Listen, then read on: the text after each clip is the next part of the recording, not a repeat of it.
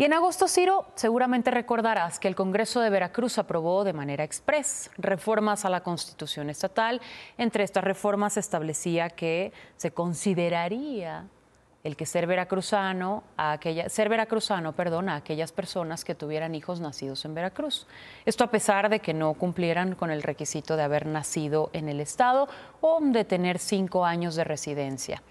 Estas reformas se conocieron como Ley Nale porque le permitían a la secretaria de Energía, Rocío Nale, aspirar a ser gobernadora por tener una hija nacida en Veracruz. Hoy la Suprema Corte echó para atrás estas reformas y las aspiraciones de Rocío Nale a la gobernatura ¿Qué resolvió? 2024. ¿Qué impugnaciones?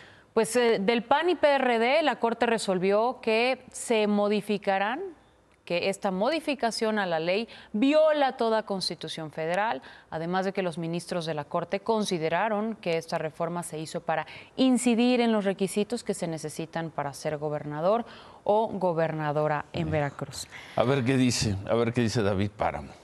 Pues fueron ocho contra tres votos. Veremos ver qué, qué dice dice. David.